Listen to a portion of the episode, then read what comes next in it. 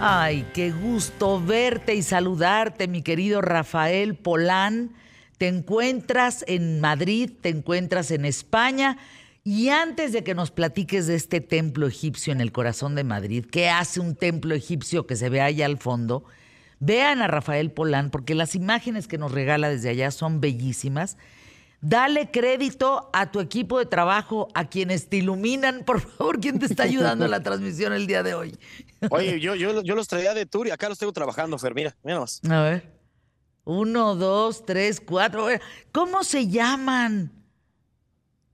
Lolita, Rodolfo, Ivonne, Maye.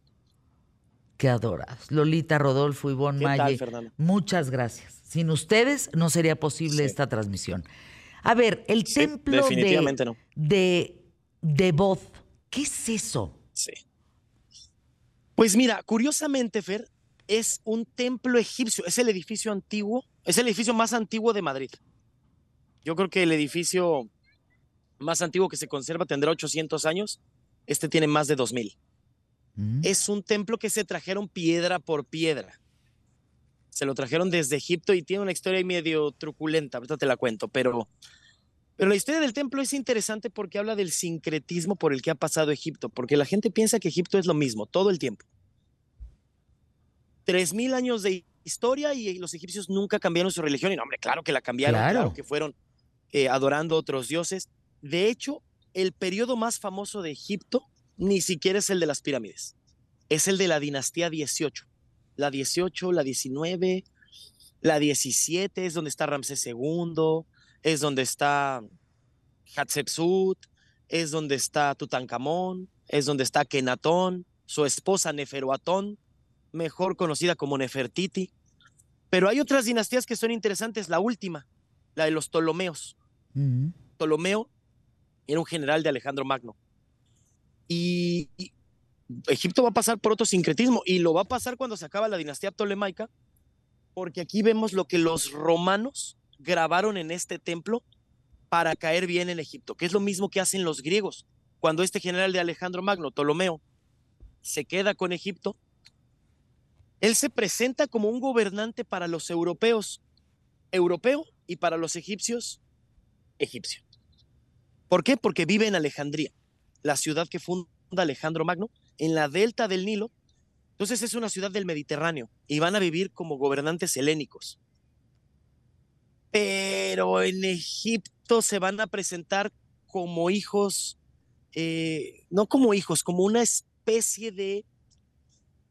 Van a seguir el rito, el rito de Isis y Osiris, ¿no? que los dioses egipcios vienen por triadas. ¿Qué van a hacer los Ptolemeos? Casarse entre hermanos Ándale. para poder. Algunos dicen, es que era para mantener la pureza de sangre griega. No, era más bien por este rito. Y la última de los Ptolomeos fue Cleopatra VII, la famosa Cleopatra. Yo, yo siempre aclaro que es la séptima porque es injusto, porque hubo otras Cleopatras, hubo otras Cleopatras interesantes, Cleopatra IV, por ejemplo. Y así nos vamos con los Ptolomeos, ¿no? A veces de pronto nada más lo que cambia es el nombre, el número, mejor dicho, ¿no? Como Ptolomeo IV, uno de estos gobernantes griegos que llega a Egipto, que construye un templo dedicado a Isis, dedicado a Amón. Los faraones tienen distintos nombres, algunos dedicados a Amón, Amón Ra, que ya para este entonces ya se había fusionado en el, eh, dos deidades solares en una. Y, y Amón es un dios muy, muy importante. Isis es una diosa muy, muy importante. Entonces este faraón construye un templo y ahí va a estar el templo a todo dar. Pero pasan dos mil años, Fer, Ándale. y Egipto algo que, que toda su vida ha hecho es vivir de las crecidas del Nilo. ¿Qué son las crecidas del Nilo?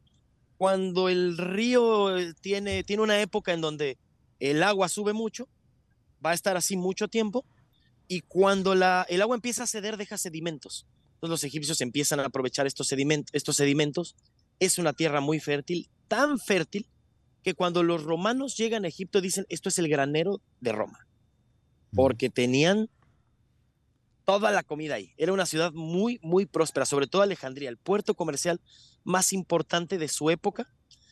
Además, enfrente de Alejandría había una torre para avisar como pues, cuando venían los barcos, cuando ya estaban de camino a Alejandría. Esa isla y esa torre son tan famosas que hasta el día de hoy nombramos a esas torres con el nombre de la isla, que es la isla de Faros, el famoso faro de Alejandría. Entonces, es una época muy bonita, es una época interesante, es una época eh, que se, vaya, que conservamos, de la cual conservamos muchas cosas, y una de estas es este templo, que cuando Augusto, el emperador, el primer emperador romano, llega a Egipto, el hombre que derrota a Cleopatra, Marco Antonio, pues se manda a grabar ahí, porque dice, ahora, ahora gobierno yo. Y él, se mezcla entre los dioses egipcios. Incluso es la época en donde a Julio César se le va a divinizar a su tío.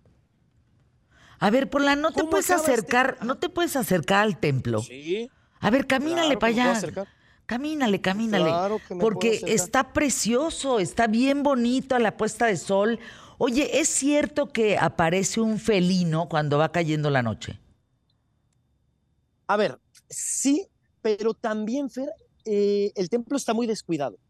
Yo, yo, no sé si algunos hayan visto este templo cuando visitaron Madrid. Fíjate que he ido. Porque a pesar de que está en el centro. No, no sabía que existía un templo de esta naturaleza, un templo egipcio en el corazón de Madrid. Y mira que me gusta ir mucho, es un lugar que disfruto, que conozco el castillo de cristal, el, en fin, la parte turística me le echa, pero no sabía que existía esto, fíjate. Es que tiene medio truco, porque está centro, centro, está atrás de la Plaza España. Mm. Centro, centro, ¿eh? Tienes la. Está centro, centro, Fer. Eh, muy, muy cerca de la Almudena, muy cerca del Palacio Real, muy cerca de la Gran Vía, pero hay que subir una montañita. Entonces, mira qué tal esta vista, mi Fer. No, está precioso. Yo, qué bonito. ¿Y dices que está muy deteriorado? Está muy deteriorado, Fer, porque el templo, contrario a lo que mucha gente piensa, no se lo robó España, se lo regaló Egipto. Hay cuatro templos fuera de, Egipto que, que ellos regalaron. El templo completito, pero este lo quieren de vuelta, Fer, porque no lo cuidan.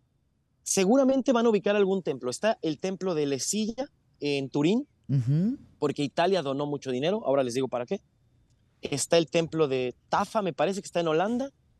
Está el templo de Dendur en el Met de Nueva York. No sé si, si ha sido al Met, Fer, que hay un templo egipcio ahí adentro. Sí. Pues es, es hermano de este templo, el templo de Devot. Porque eh, Egipto tiene, para poder controlar esta, estas subidas y estas crecidas del Nilo, tiene que construir presas, tiene que construir represas, y para poder salvar poblaciones enteras tienen que construir una presa. El problema es que va a quedar gran parte de las ruinas inundadas. Entonces la UNESCO cuando ve que están ya quedando bajo el agua, de hecho el templo de Devot pasaba mucho tiempo bajo el agua, ¿eh? la UNESCO hace una convocatoria y cuatro países donan mucho dinero. Bueno, España no dona tanto, pero, pero bueno, dona, dona, dona dinero. Y, y Egipto en agradecimiento a estos cuatro países les va a regalar un templo entero, pero e, este es el único que está a la intemperie.